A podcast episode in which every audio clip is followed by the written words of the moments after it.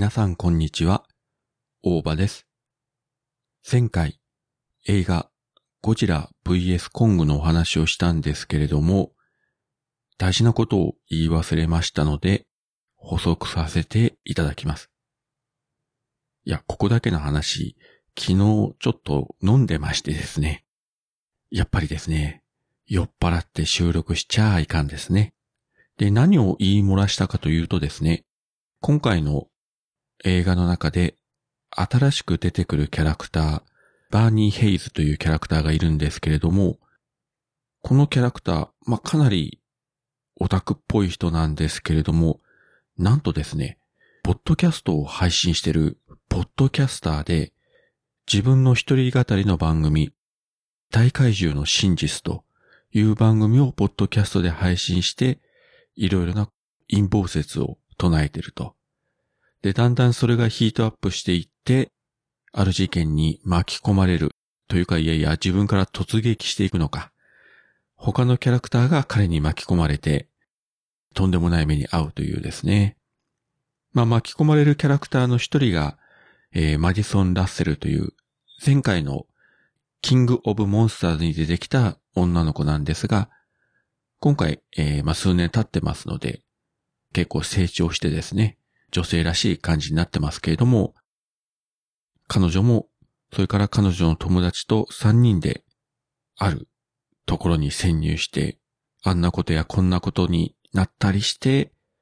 最後、こうなる、みたいな。まあまだね、公開2日目ですから、まあそこのあたりは一応伏せますけれども、それにしてもですね、こういった、まあ怪獣映画というか、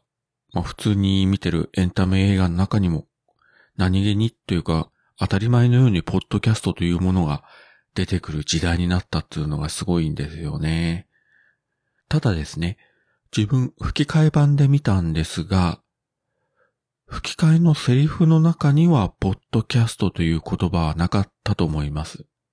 そして先ほどツイッターの方で検索したんですが、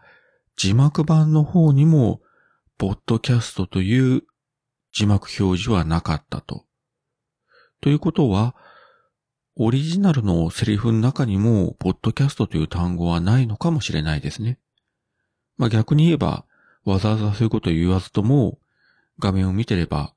アメリカの人たちは、あ、この人ポッドキャストで陰謀論を唱えてるんだなということが、ごく普通に理解できると。まあそれぐらいアメリカでは浸透しているものなのかもしれませんね。まあ何はともあれですね、ポッドキャストで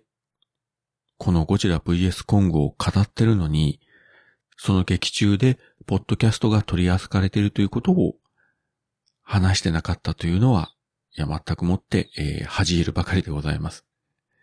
これからはちゃんとシラフの時に収録しようと思います。はい。そういうわけで今回は、前回お話ししましたゴジラ VS コングの補足ということで少しお話しさせていただきました。それではまた。